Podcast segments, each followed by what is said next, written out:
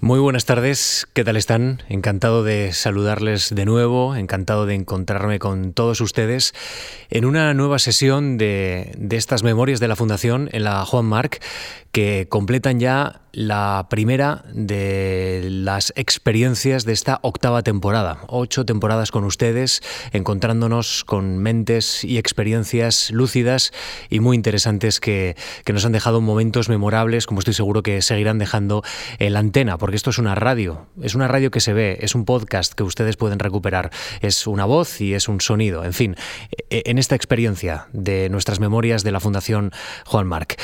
Ya saben ustedes, esta conversación la podrán recuperar también en nuestro podcast en, en, unos minutos, en cuanto termine esta sesión.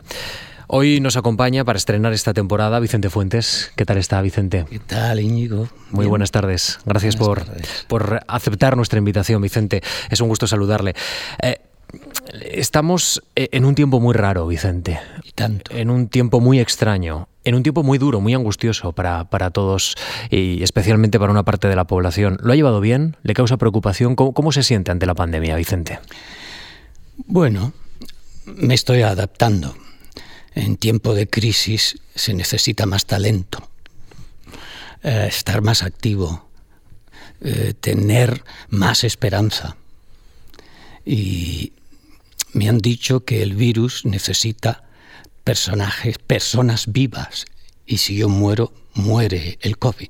Y yo lo llamo el bicho. Bueno, pues tengo que vivir. Uh -huh. En este tengo tiempo, ¿le, ¿le, está ayudando los clásicos del barroco que usted conoce también? ¿Esas enseñanzas? Sí, es decir, eh, cuando tú encuentras un imaginario, uh -huh.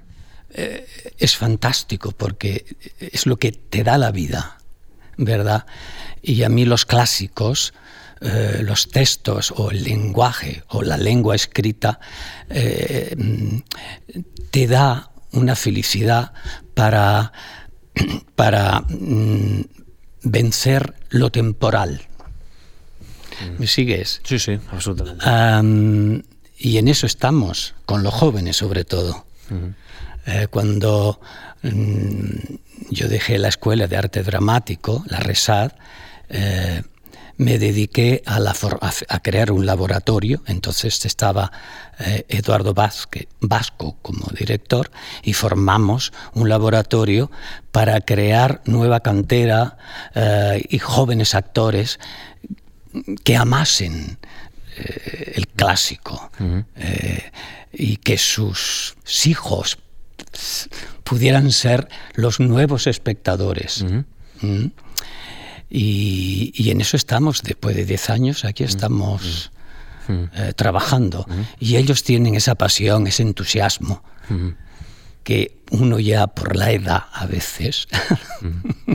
Señor Fuentes, de todas formas, eh, claro, buena parte de nuestro, nuestros clásicos se tuvieron que enfrentar a la enfermedad. Por ejemplo, estoy pensando, la peste en aquel tiempo eh, arruinó buena parte también de las expectativas de un tiempo. Hay algo universal en que el ser humano se enfrenta a la enfermedad, e-, eso que no controla y que la angustia, que le da miedo, que puede arruinarle, pero también puede salir de ella. Sí, eh, esta pandemia eh, nos, nos, dice que somos mortales. Uh -huh. y, y, en esta sociedad eh, que va a toda prisa, con estas nuevas comunicaciones, nos olvidamos de eso. La voz es mortal, por eso es única, uh -huh. ¿verdad? Y esto nos hace reflexionar y tener eh,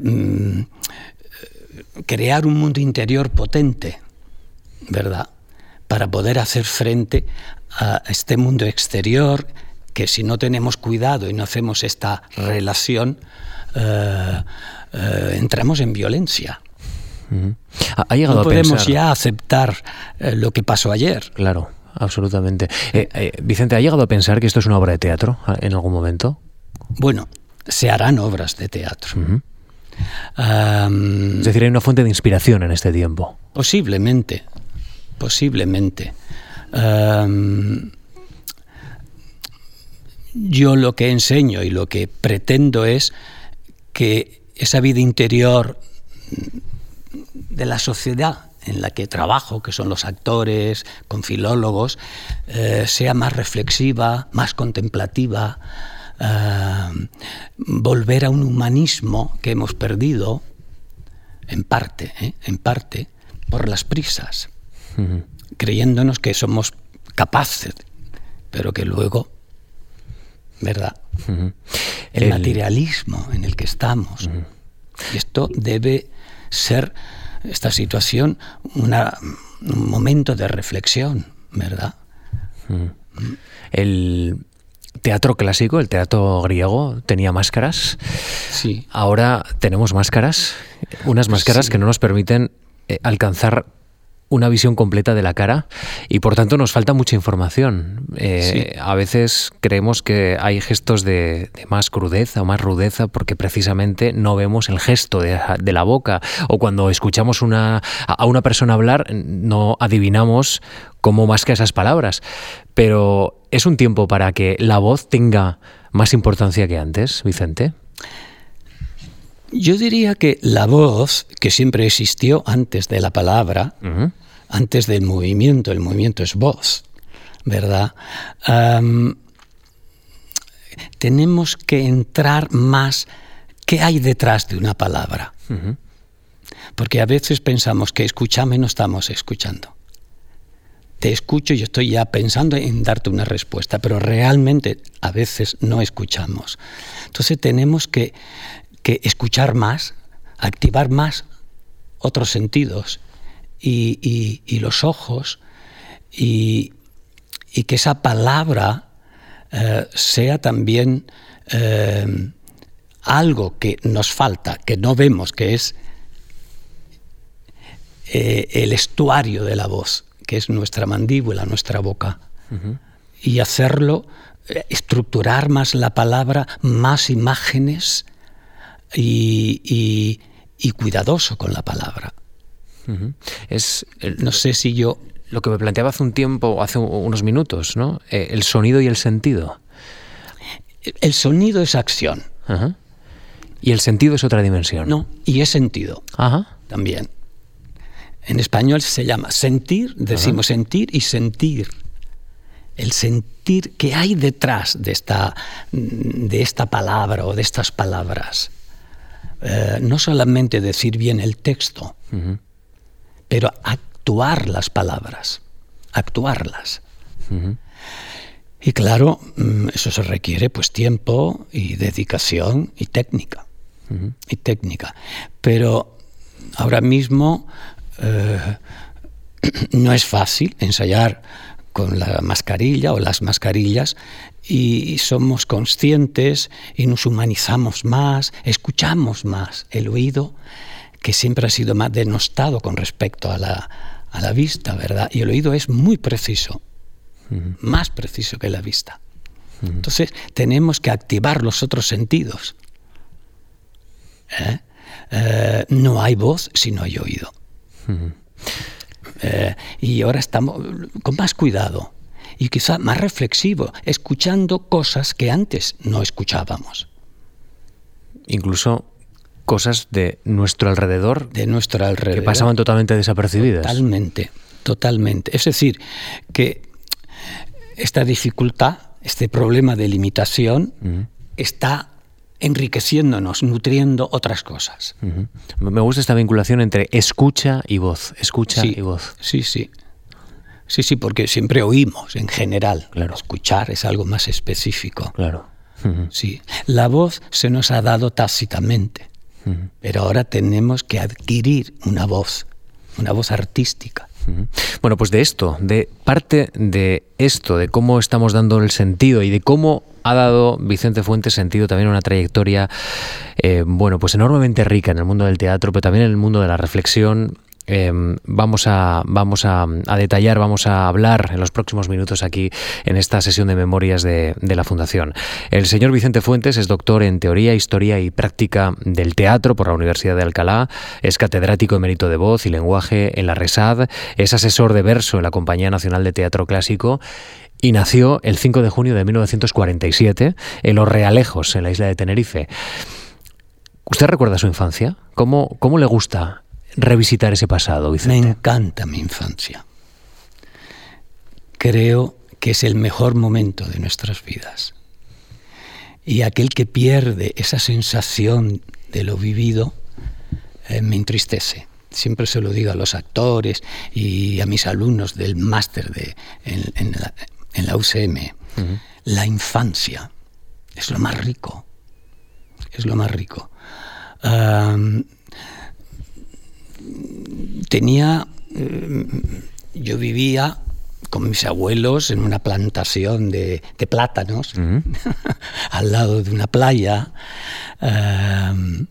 detrás unos montañas, riscos, como decimos en Canarias, me sentía feliz, pero siempre, siempre pensé que yo necesitaba dejar aquella isla.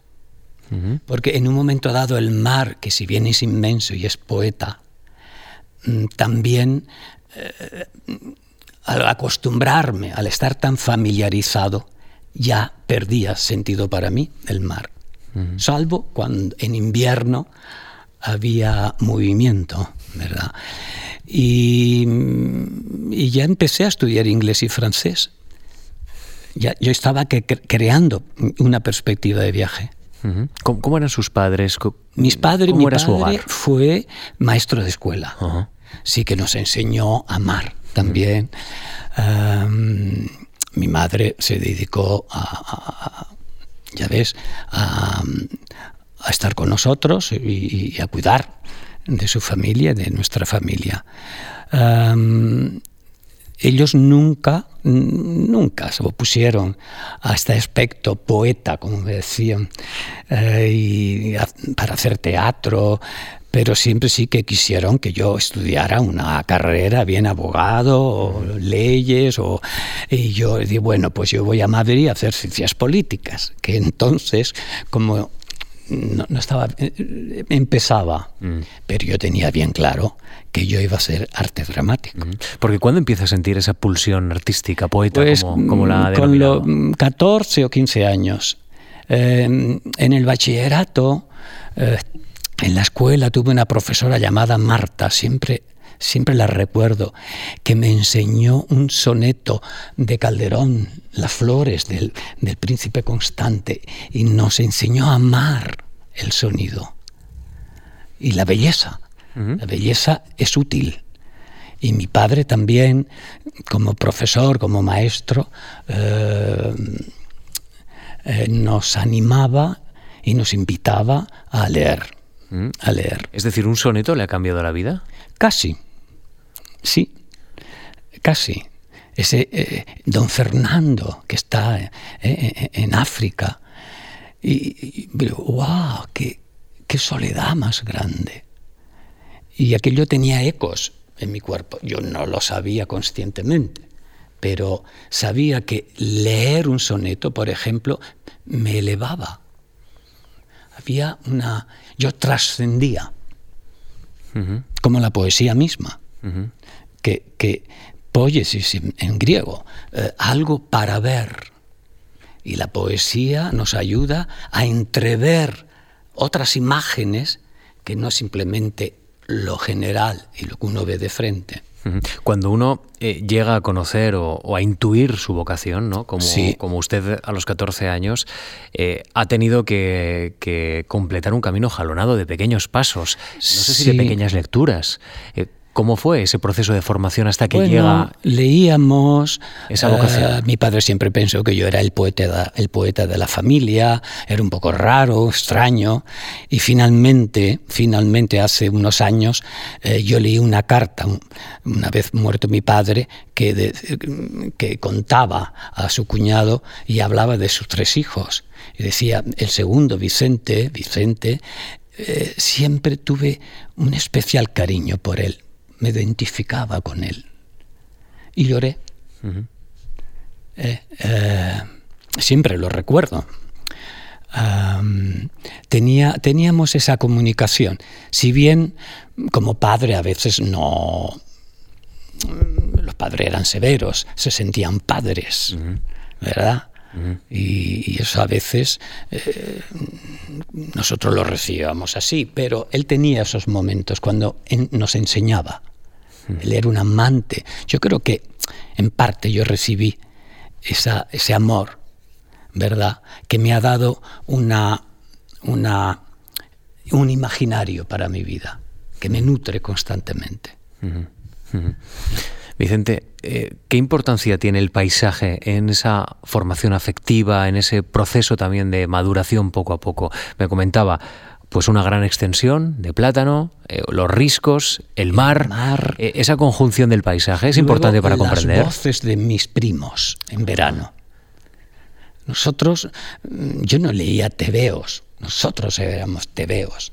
Jugábamos a la guerra hasta la una de la mañana. ¿Verdad? Era un mundo ecológico.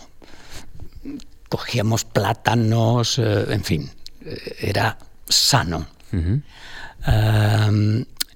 y aquello me daba mm, una vida que supongo otros, otros jóvenes eh, viviendo en una en, un apartamento, pues no es lo mismo. Yo llegué a Madrid y, me puse enfermo. Eh, estaba en una residencia aquí en Conde de Peñalver de estudiantes y tenía fiebre y tenía fiebre y el director no sabía qué hacer conmigo. Y yo iba caminando hasta mm, el jardín del Moro, o como se llame, eh, ese balcón, sí, ese balcón que hay entre la Almudena y el Palacio Real, cerraba los ojos y el ruido de los, de los coches creía que era el rumor del, mar. Y claro, yo tenía una morriña enorme y regresaba caminando. Porque el mar tiene voz también. Tiene voz, tiene voz. Solo hay que saber escucharla, entiendo. Y es bravío. Sí, sí. Sí, porque a veces está muy enfadado, ¿eh? Sí, a veces está calmo y es generoso, pero otras veces sí, pero como, factura. como el ser humano, ¿eh? Sí, sí. No es efectivamente, sí. sí, la naturaleza estoy pensando que también, ¿no? Una gran tormenta que, que apabulla y luego esos, esos momentos de anticiclón. Y luego viene, viene la calma. Siempre, siempre, siempre. me, comentaba, eh, ese soneto le pudo cambiar la vida. Eh, pero, pero ¿cuándo llega el teatro a su vida? Es decir, ya sé que la poesía estaba ahí, ya sé que hay una pulsión poética clara, pero ¿cuándo se transforma la poesía en teatro? Sí, fíjate, mi padre em, celebraba el Día del Santo del pueblo. Y nosotros éramos monaguillos, éramos el cura, mi hermano eh, se aprendía un sermón, en fin, era que sí, un auto sacramental. Una gran fiesta, ¿no? Una gran fiesta. Es algo que repito más tarde, hace dos años, en Sorihuela, donde está eh, Fuentes de la Voz, para celebrar el nacimiento de, ese pueblo. Igual. vino mi familia, amigos de antaño y, todo el pueblo. Porque cuando mm, em, tú encuentras esa, energía interior, eh, es fantástico. Y, yo empecé ya haciendo teatro con, mis primos. Eh, mi abuelo paterno fue el director de la banda municipal. Y, tomar esas clases y tocar el, saxo era, era también teatro. El teatro es una plataforma de conciencia y de, de afectos y de relaciones. el, teatro y además eh, presentarse ante los demás, ¿no? Eh, el hecho de pasar a la escena para, para, la música o para declamar un poema o para contar cómo uno se siente, ¿no? Pasar a la escena. Eh, es tremendo porque la profesión del actor es muy, muy vulnerable. osar presentarse ante un público, ¿verdad? Y si encima tiene que comunicar y hablar en verso, ya me dirás. Em, em, nosotros lo hacíamos a nuestra manera, en estas fiestas. Eh, luego la escuela de arte dramático que aquí mm, me entristeció un poco porque no había placer, gozo. ¿Y por qué? Perdí.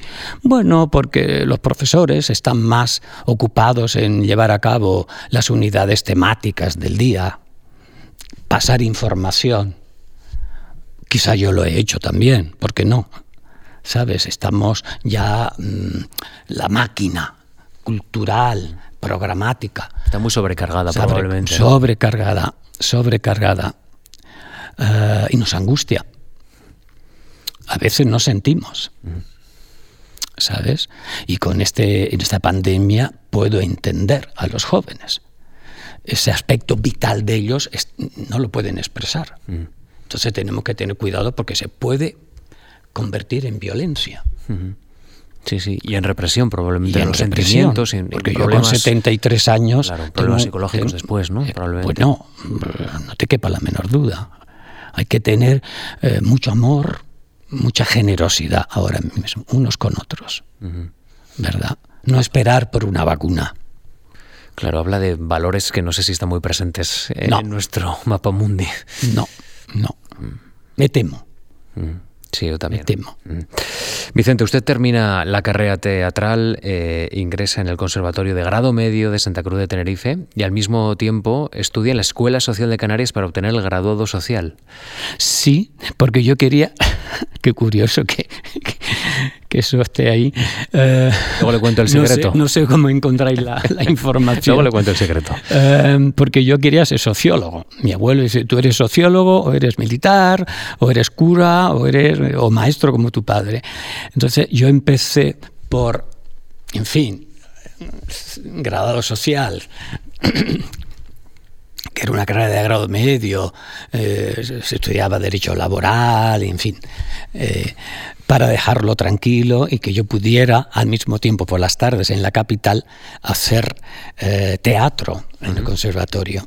Siempre he tenido este doble para para que me dejaran eh, un poquito...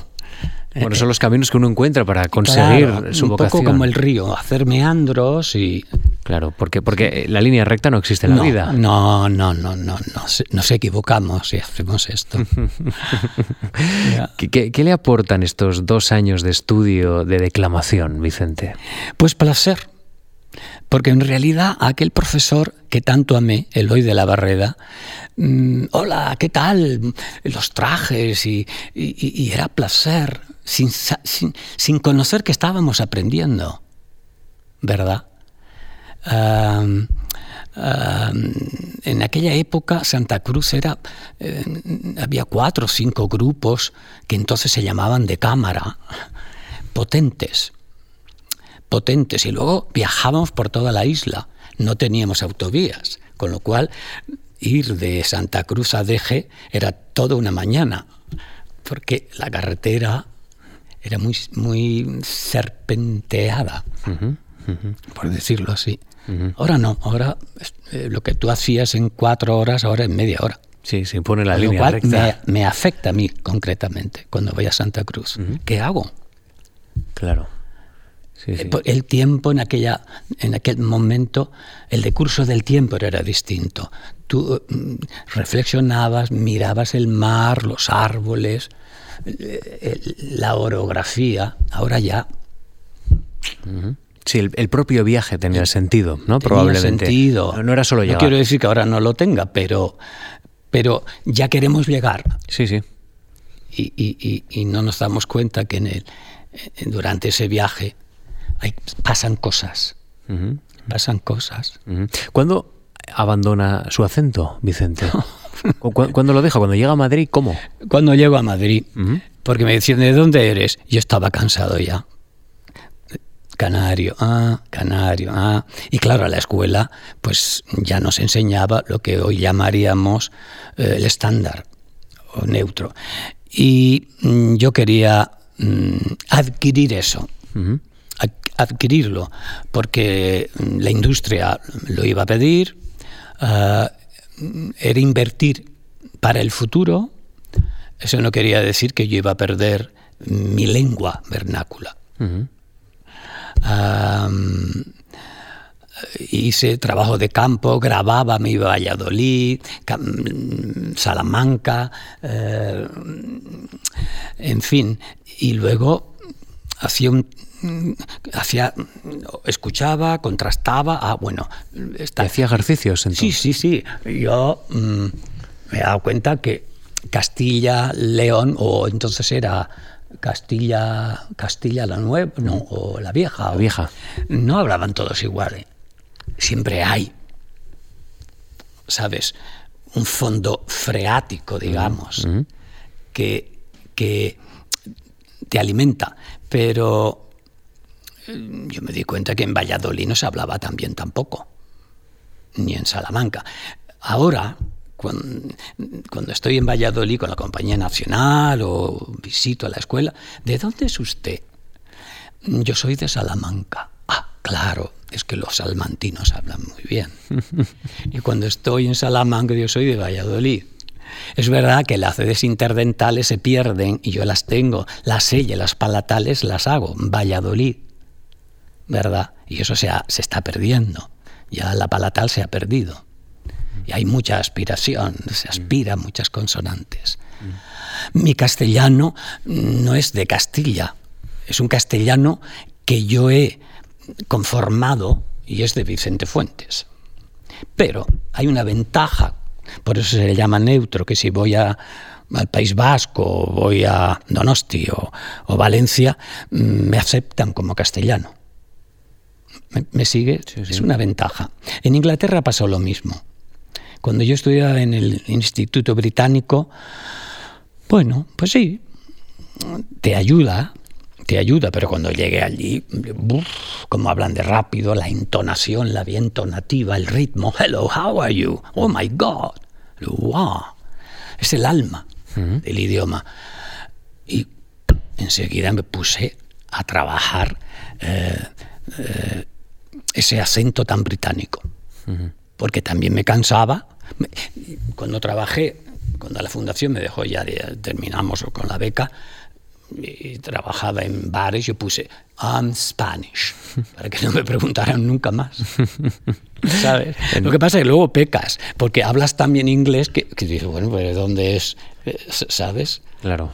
Eh, es gracioso todo esto. Pero luego vas conformando, escuchando, eh, y con la cantidad de dialectos y formas según el estatus social que hay en Londres, mucho más que en España, te das cuenta que, que lo importante es crear un acento que te permita convivir y, estar con la profesión. Una de las utilidades de la lengua que, y, de la voz que, que, tampoco a veces eh, bueno, pues asumimos como muy importante, ¿no? Pasa totalmente desapercibida. Y, pero es, importante. Es importantísimo. Y ahora con las autonomías en España, bueno, pero si yo soy de Sevilla, digo, bueno, pues articule lo que usted cree que su acento, porque eh, el acento de Sevilla no es el mismo que de Málaga. Ahora hay que crear un acento que, me que, que, sea convincente que tú eres andaluz. No se te pierde una palabra. Vicente, en este tiempo Usted ya tiene conocimientos teatrales, ya está por Madrid, eh, ha pasado por la Escuela Social de Canarias y, se encuentra con una compañía muy importante también para empezar a comprender quién es Vicente Fuentes, que es la compañía Lope de Vega y su director José Tamayo. Sí. Eh, Además, entiendo que le ofrece un papel en Divinas Palabras de Valle Inclán y esto... Eh, bueno, pero eso tiene sus antecedentes. Eso es. Creo que ese es un momento culmen, ¿no? Podríamos decir, para su etapa formativa. Ni Tamayo quería que yo me dedicara al teatro. Él fue, él fue mm, padrino de confirmación. Tamayo veraneaba siempre en Canarias y él estaba, mm, lo habíamos incluido en la familia y otras familias, como lo fue Nuria Esper y Armando Moreno, su marido, y Mari Carrillo. Entonces, los, todos los trabajos puestos en escena de Tamayo con la Lope de Vega, ya yo lo estaba viendo con 14 y 10 años. Aquello era emocionante. Se me había olvidado ese dato. Y bueno, yo quiero hacer esto. Eso fue importante, claro, evidentemente, para su Yo cuando veo propio a José impulso María teatral. Rodero en Calígula, mmm, un impacto tremendo. Cuando escribe a esta fundación menciona varias obras de teatro. Quiero compartir con usted La vida es sueño, Madre Coraje, Sí. La Muralla China, Sí. La Molinera de Arcos, Sí. El Avaro, Luces de Bohemia, Calígula y Los Intereses Cruzados. Ese es el Dream Team que usted, creado. que, que usted señala. Yo creo que amor puse cruzados, pero Cruzados, cruzados. fueron creados de Benavente. Sí, eh, bueno, mm, aquello fue una política por mi parte. Yo estaba en primer año y pensé, tampoco la escuela me está dando tanto. Y compartía la experiencia teatral Yo- con la teoría. Exactamente. Y aquello era una verdadera escuela, la praxis. Y ver a los actores, porque ahí hay grandes figuras.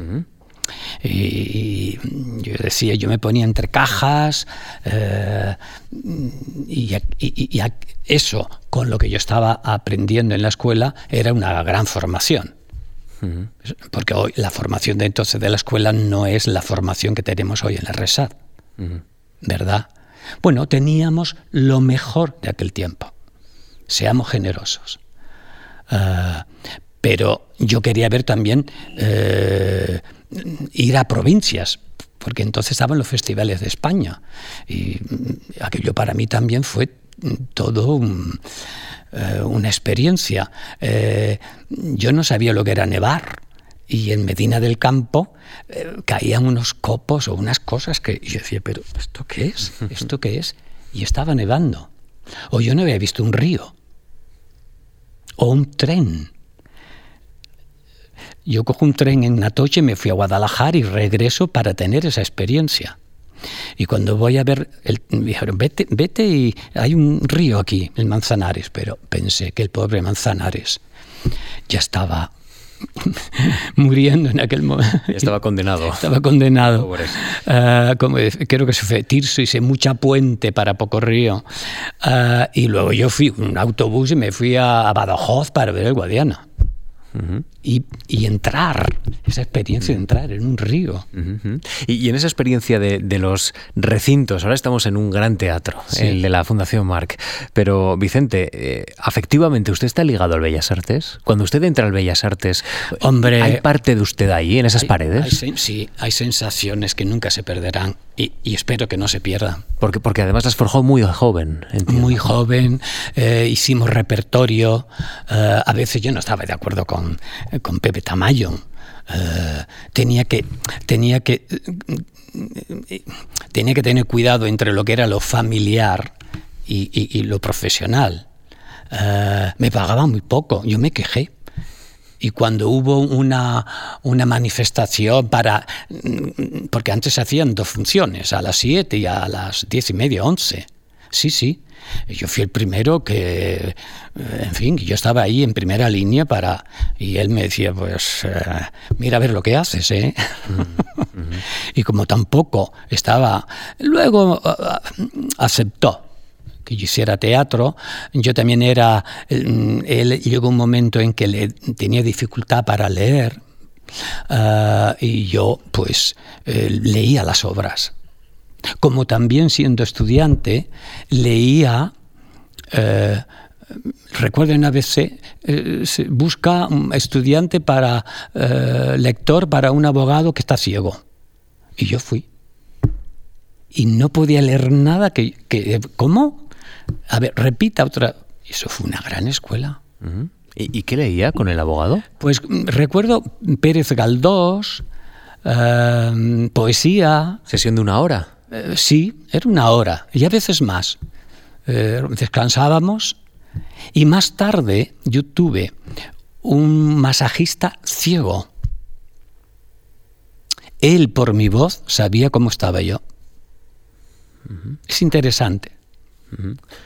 Claro, ahí usted ya entra en la dimensión de la importancia de la voz, que es tan importante para comprender la vinculación con esta Claro. fundación, que es la razón por la que usted hoy está sentado Claro. en, en este teatro. Eh, es decir, eh, yo ahí aprendí prosodia,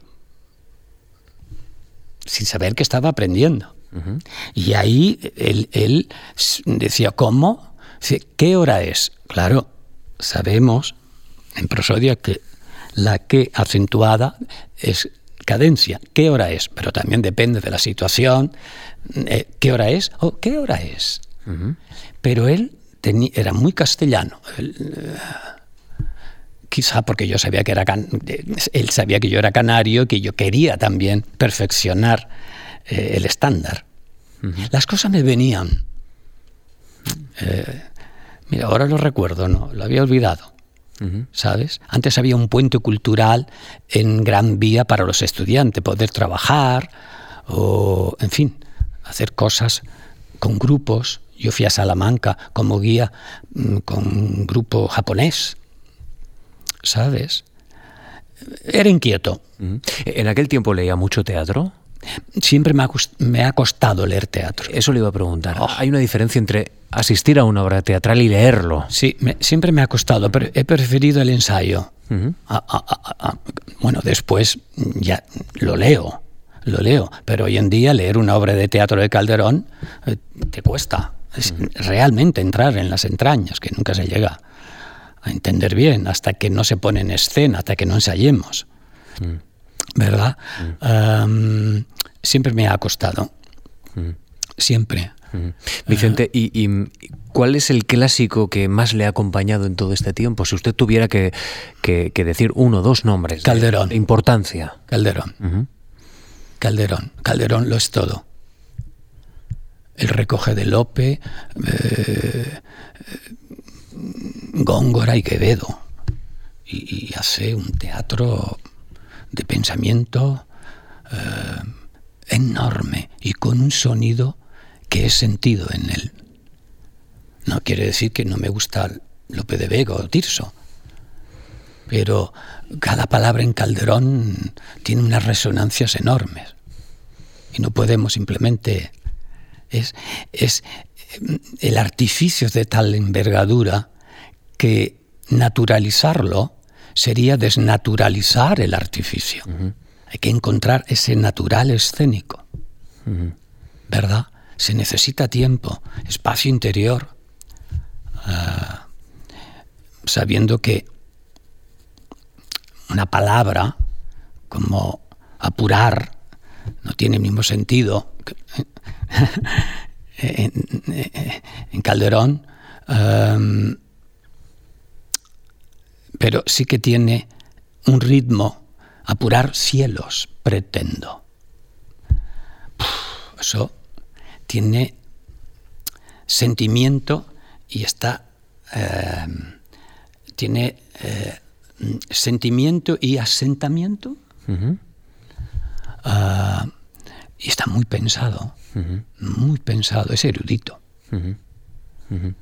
nos estamos acercando a 1973, 1974 aproximadamente, y quiero preguntarle, eran años de, de mucha convulsión política en España, años de cambio. Sí, Usted en Madrid. mucho, corrimos mucho. Eso le quería preguntar. En la facultad. ¿Corrían en verso? El, el, verso le ayudó a comprender en qué momento estaba España y a qué momento se asomaba. Bueno, yo puedo entender a los jóvenes que de 18, 20 años, porque están en su momento vital y que venga ahora una pandemia como esta.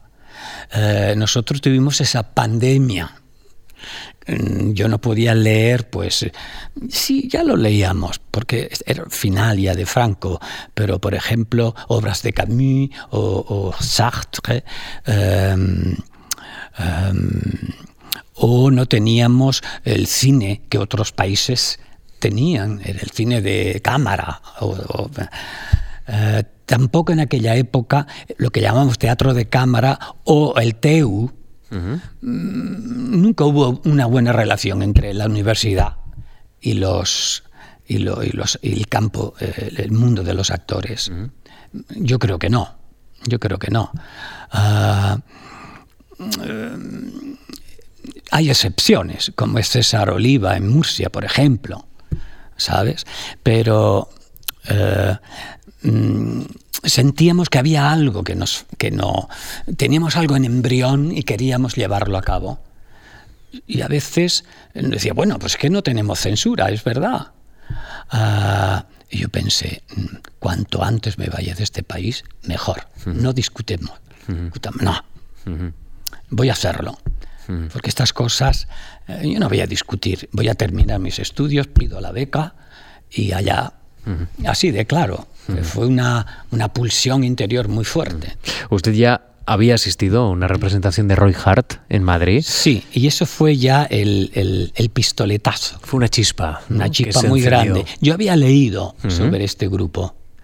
Eh, porque yo tuve problemas de voz, me operaron y yo sabía que los, eh, los, foniatras y los... Eh, sí, no me van a dar respuesta. No era cuestión de mm, que si... No, no, no, yo lo sabía y, no lo sabía. Pero tenía esa voz interior. Me operaron, volví otra vez, porque yo estuve haciendo um, Abelardo y Eloísa con Concha Velasco. Y era tarde y noche y duró todo un año. Y yo decía que, que se incendia este teatro, yo no puedo seguir así. Pero en ese momento yo veo una, una representación de Roy Harcieta en el marco del Festival Internacional que se llevaba a cabo en el Teatro de la Zarzuela. Y eso fue ya, el impacto fue de tal envergadura que yo me quedé mm, imantado en mi butaca. Eh, yo no podía hablar, pero mi cuerpo estaba hablando. Mi cuerpo estaba hablando. Digo, eso es lo que quiero. El 10 de mayo de 1973, exactamente, firma una solicitud de ayuda a la investigación en esta fundación, en la Juan Marc, para desarrollar este proyecto. Investigación de los sonidos puros y su expresión corpórea. Proponía trabajar con Dennis Pike, que era profesor del Roy Hart Theatre. Dennis Pike era un miembro que era, iba a ser el, el, que iba a, El tutor, ¿no? tutor tutelar mi trabajo. eso es. Y proponía trabajar con él para, eh, sobre todo, investigar eh, una clase de estudio que no hay, dice, en otro centro del mundo. Y, además argumenta. El arte teatral toma nuevos rumbos. Hart es un gran estudioso del ser humano, del subconsciente, trata de abrir caminos para un mejor conocimiento de uno mismo, liberando a la persona de sus máscaras y contradicciones. ¿Qué quería encontrar con Hart, que no podía encontrar en estos espacios? Escrito así, da miedo. bueno, eh, yo vi en Hart que él a través de la voz, que su profesor llama eh, la voz músculo del alma, yo leí esta frase y digo, ah, es esto es esto. Y claro, mm, no había entonces eh, Ministerio de Cultura, me dijeron, la Juan March. Yo tampoco la había oído. Y me dan esta beca. Yo mm, tenía todos los requisitos, eh, el inglés, en fin, y me voy. En, lo que yo comprendí, y luego ya lo formulé más tarde, es que Roy hacía una puesta en escena del individuo. Y trabajaba la individuación no el individualismo, sobre la teoría junguiana. Jungian. Porque cuando yo fui allí, lo primero que me hizo leer y estudiar fue la teoría freudiana y luego junguiana. Y yo decía, Sí, de hecho le, sorprende porque le escribe a esta fundación, dice, eh, el plan de estudios incluye clases de gimnasia, psicología e interpretación de sueños. Sí. Y no sé si es esto exactamente lo que buscaba, incluso además. Bueno, la interpretación de sueños, yo no era psicología, había estudiado un poco, pero, pero mm, eh, ten en cuenta que Alfred Wilson, eh, su maestro, fue un, judío alemán en Berlín, eh, profesor de canto lírico, clásico, y a los 18 años eh, bueno, tiene que ir a la guerra de 1918, ¿no? Fue la segunda. Y en las trincheras él tiene que trabajar con otros jóvenes. 1914, 18, sí. Sí, sí, sí. Y una noche lloviendo, con mucho lodo, oye a otro compañero que dice, mamá, mamá, mamá, mamá, me muero. Pero con, unos gritos desgarradores. Y él que era profesor de canto clásico, el término clásico puro, en ese momento y también estaba dedicado a estudiar ciertas patologías de los cantantes, dijo, ah, yo tengo que hacer un estudio, una investigación entre el nacimiento del, bebé y este momento, de una manera consciente.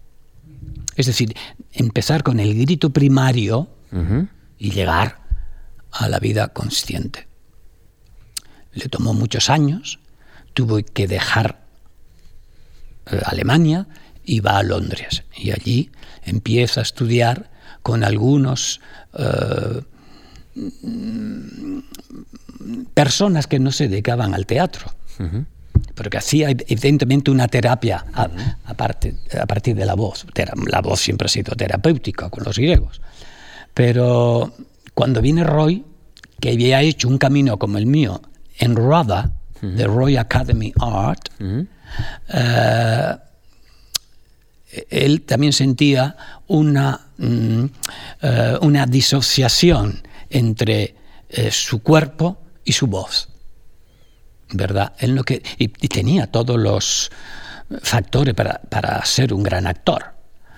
Y trabaja con, este, con Alfred Bolson, y claro, a su muerte, sin, él iba poniendo poco a poco elementos teatrales. Y a su muerte, él se hace cargo y ya se, no fue la crítica la que dijo mm, eh, Roy Hart Theater, es teatro, es teatro. Sí, porque eh, es teatro, pero lo dijo la crítica. Nosotros, claro, no nos nombramos teatro, porque Roy sabía que quería llegar a hacer teatro, pero que estaba destinado a ayudar a aquellas personas. Porque cuando usted llega, eh, en el tercer trimestre fallece Roy Hart. Eh, fallece en Francia. Es decir, yo me hago cargo de la gira española. Hicimos con, eh, con el Economist, él porque me incluye en su, en su investigación, porque éramos 30, pero solamente habíamos 16 que estábamos con él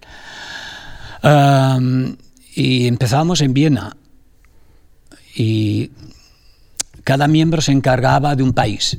Y yo me encargaba de España. Primero porque vine a España y le pedí a una agencia que nos ayudara para poder venir aquí. Es decir, que luego tuvimos que pagar todos estos billetes después de muerto. Eh, pero muy generosa esta agencia. también para firmar el, contrato con Información y Turismo. Y cuando estábamos, ya, estábamos, ya, estábamos haciendo la gira y regresábamos a España desde Viena. Habíamos hecho Viena, pasábamos por Klagenfurt y en, en un tren hacia Venice, hacia Venecia. Recuerdo una Venecia mm, tristona, con una pequeña lluvia, un frío. Y al día siguiente tuvimos que andar todo, todo, toda la noche ahí, eh, bueno, y cogimos el tren para, para Niza, Nice. Y allí mm, hacíamos noche en un hotel para poder luego al día siguiente.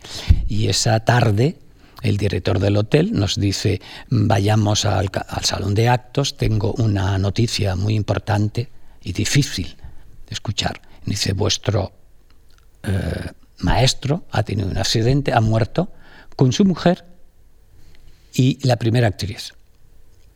Solo quedó vivo un actor, Paul Silver.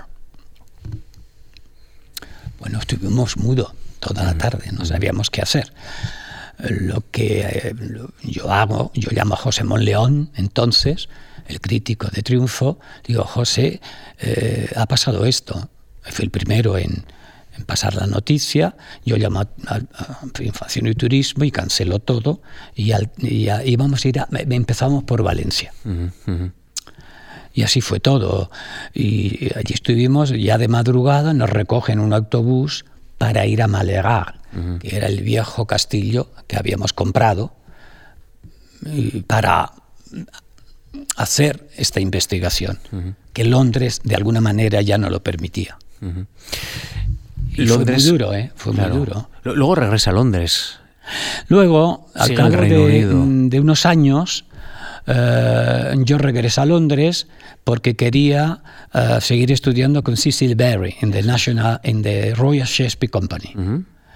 Uh, ella... De hecho, ha traducido varias de sus obras. Sí, he traducido al español. Uh, porque me impactó. Yo sabía, Roy no trabajaba la palabra, trabajaba el individuo, la persona, y me faltaba como actor ese aspecto, que él sabía, pero se murió muy, muy joven, con lo cual no pudo hacer teatro con, con, la, con, la, con el grupo. Fue solo el economista, nos iniciábamos. y, y, si bien yo estaba en el sur de Francia, tenía mi cuartel ahí, pero yo hacía estos viajes, ¿verdad? También luego estudié con Peter Brook en Bouffe du Nord, en París. Y más tarde, en el 82, eh, recibí una beca con otros estudiantes franceses para ir a Polonia, para estar con Grotowski un año. Es decir, pero seguía asentado con Roy Hart. Y formé parte de, las... Mm, allí me formé como profesor, o me formaron, y parte de las... De las eh, como formador y también como actor de sus espectáculos. Pero es verdad que era un maestro que yo buscaba, que yo anhelaba ¿sabes? Y cuando yo me muerto Roy, eh, Roy había empezado una, una investigación en Zurich eh, eh, con un foniatra Luschinger, porque él tuvo críticas severas diciendo que, que él rompía las voces, que, pero en realidad Roy Hart y su maestro había hecho todo, habían sido pioneros sobre mm, la voz objetiva, sin barreras, sin compartimentos como la voz, como el código clásico, tenor o barítono o soprano, contral.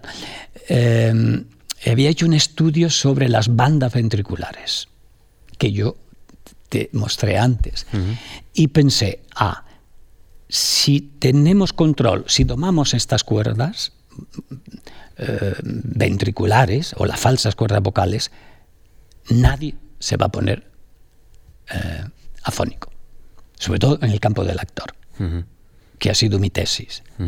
Eh, y yo entonces, eh, vamos, me concentré todos esos años en investigar con foniatras y con musicólogos esta zona de la voz tan denostada porque los foniatras no... Encontré un foniatra, poeta y musicólogo en, Lyon y, con él estudié 30 años. Es decir, que tenía varios frentes. y lo he traído aquí a Fuentes de la Voz, a Salamanca. ¿Cuándo descubre a Shakespeare? Shakespeare fue un autor tardío para mí. Recuerdo que en segundo año eh, doña Mercedes Prendes, fíjate, esta noche no voy a dormir recordando tantas cosas, siempre estuvo meses con ser o no ser. He ahí la cuestión. Pero claro, yo lo que hacía era repetir lo que ella hacía. Es verdad, era una señora con mucha experiencia, pero yo quería ser yo. claro, y no ser tan psicologista, pero ser más lógico. ¿Qué significa ser o no ser? Claro, he hecho una pausa, pero está es el verdadero, el verdadero conflicto. Ser o no ser. Ahora, yo oía ser o no ser. Y ahí se quedaba. Y no estoy haciendo una crítica, no quiero quemar los muebles de la casa. Quiero Pero me ayudó, ah, y entonces empecé con Shakespeare. Pero casi, casi negativamente. ¿Sabes? ¿Y tiene la sensación de que usted ha sido? ¿Ha encontrado ese camino? No, no. ¿Ha sido o no ha sido, Vicente? Es, es curioso pensaba que fui. Ahora, con el tiempo, he intentado. Eh, yo siempre he dicho que cuando me muera, le digo a mi estudiante, lo he intentado al menos, pero soy y he sido en presente. Voy haciendo camino, como diría Machado. Hay momentos que sí, momentos de más, pero de otros momentos Pero tampoco me quejo, miro al pasado porque me ayuda para estar en presente. Evidentemente, no estoy, quiero estar en presente, pero mm, nos podemos equivocar fácilmente. Su trayectoria ha sido extraordinaria, lo hemos comentado aquí en estos minutos. En 1990, por ejemplo, se incorpora a las actividades de formación del Teatro de la Abadía en Madrid. En 2013, eh, usted funda un proyecto muy interesante que explica mucho de lo que usted ha desarrollado en, este tiempo de conversación, el Centro Fuentes de la Voz en Sorihuela, en, Salamanca. Em, está preparando un manual de la voz en vivo, recibió en 2015 el homenaje del Festival Internacional de Teatro Clásico de Almagro en 2017 el premio Fuente de Castalia del Festival Clásico de Alcalá, pero ¿es ese proyecto Fuentes de la Voz el que explica tanto de su carrera, más allá que los reconocimientos? Sí, ahí es donde yo me siento rodeado. ¿Dónde es usted? ¿Dónde es? Sí, sí, sí, sí. Hombre, yo no puedo decir ahora que eh, eh, ensayando ahora con Luis Omar, eh, tiene una, humanidad y una trayectoria teatral que nos... Mm, Con el director del Centro Nacional, ¿no? Del Teatro Clásico. Muy bien, muy bien. De hecho, vamos a pasar unos días eh, en noviembre para estar allí eh, ensayando. Y crear un vínculo. también he querido crear otro vínculo con, con la Universidad Complutense para hemos empezado el año pasado ese máster y trabajar con lingüistas, con filólogos, ah, crear alianzas, ¿sabes? Y, a veces tenemos momentos felices o aparentemente felices, a veces son... ¿eh? Pero como la vida misma. Sí, sí. ¿Qué le dicen esos campos de Salamanca? El mar le hablaba de pequeño, pero esos campos de Salamanca, ¿qué, le cuentan? Bueno, eh, mi hermano, que es profesor de historia en la Universidad de La Laguna, me dice, bueno, eh, tú mira, tú te gusta Salamanca porque habrás leído Antonio Machado, eh, mucha literatura, me decía. Le digo, pues sí, es curioso. Me, me, Entralgo, por ejemplo, le digo, pues sí, he poetizado eh, todas esas hondonadas y todas esas colinas. Y ahora voy a mi casa pronto y ese cielo azul con esas montañas grises eh, es extraordinario.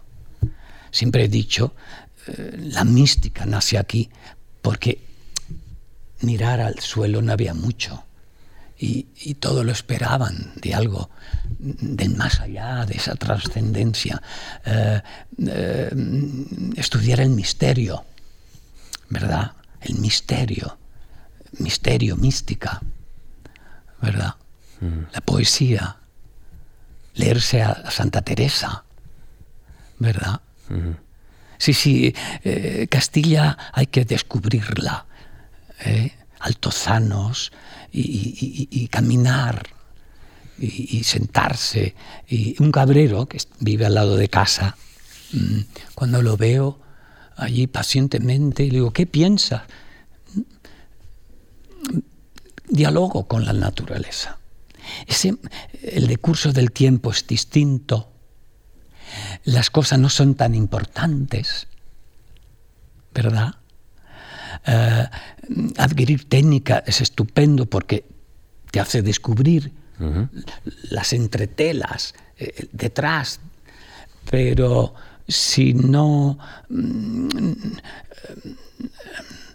no te empeñes hoy, mañana será otro momento. Es decir, porque si no tenemos ese espacio y esa plenitud interior, mm, la técnica es un, eh, es un armario empotrado.